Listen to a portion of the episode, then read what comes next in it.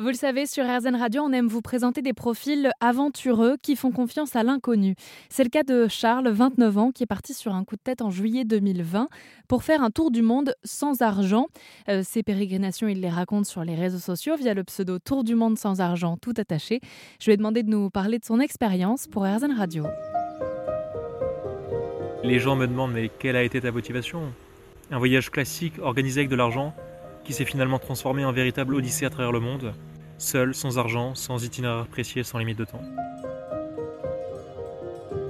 C'est en vivant les difficultés et les inconforts de la vie que je réapprends les vraies valeurs des choses. Et j'ai beaucoup plus de reconnaissance à travers tout ça. J'ai appris sur un plan émotionnel, sur un plan physique, mental, spirituel, beaucoup de savoir-faire et de savoir-être auprès des locaux et des différents écosystèmes traversés. Et si cette décision de partir vivre une vie de nomade et de découverte s'est faite sur un coup de tête pour Charles, il a appris à s'organiser. Pour me déplacer, je marche entre 5 et 10 heures par jour et je fais du stop. Peut-être du tracteur stop, du voilier stop, du planeur stop, du chien de traîneau stop, du bateau à vapeur stop, du tank stop. Pour dormir, la plupart du temps, je suis dans ma tente en contact avec la nature. Il arrive que des locaux m'invitent chez eux ou me payent des hôtels. Pour manger et boire, j'ai une foi inaliénable en l'humanité et on finit toujours par m'aider sans que je demande.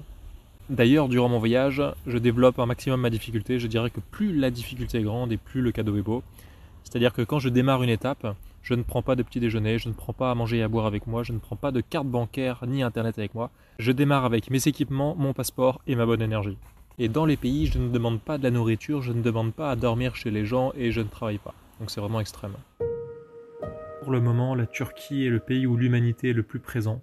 Les Turcs venaient à moi, me demandaient si j'allais bien, me proposaient à manger et à boire alors qu'ils ne connaissaient même pas du tout mon histoire. Ils ont des odas, des chambres, des maisons, seulement pour les voyageurs.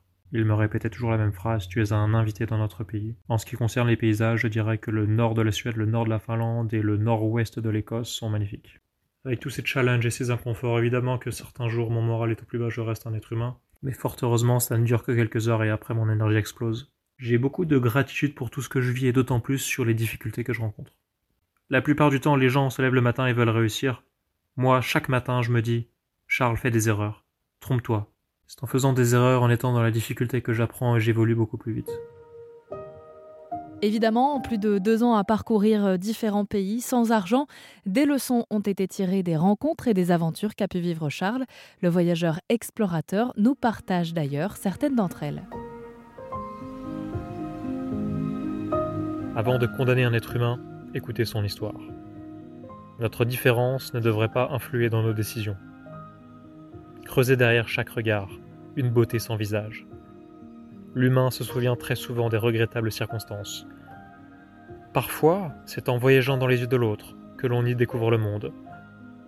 Tu es le dernier bastion de l'humanité. Ne le laisse pas s'écrouler. Charles partage tous ses ressentis, ses rencontres, ses leçons, ses aventures sur les réseaux sociaux et notamment sur TikTok. Vous pouvez le suivre sur le pseudo Tour du monde sans argent. Il est suivi au moment où on enregistre le sujet par près de 40 000 personnes. Et pour en savoir plus globalement sur ceux qui osent partir direction l'inconnu, rendez-vous sur erzen.fr.